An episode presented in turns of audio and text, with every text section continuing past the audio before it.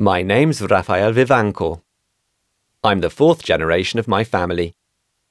We have a family winery, but we also try to share wine culture through our museum, our foundation. Wines which reflect the terroirs of our region, Rioja. The places where they grow, and above all, the region's different growing areas. I'm an enologist. I studied in Bordeaux. I worked with Hubert de Boüard.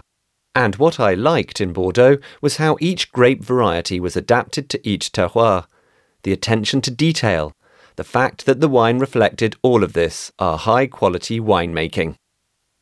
Here we have a vineyard in the highest zone, Haro, Briones, where we are now in Rioja Alta. These are limestone clay soils with lots of stones and a more Atlantic, very fresh influence which gives the wines freshness and longevity. We also have a zone in the central part of Rioja for Tempranillo, as well as other grape varieties, such as Mazuelo, some Grenache, and Graciano. This zone has both Mediterranean and Atlantic influences, with more clay based soils.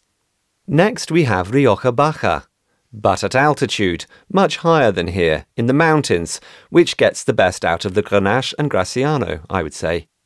There's also some whites like Tempranillo Blanco and Maturana Blanca, native varieties, and that's what we want to protect in order to produce great wine in this terroir.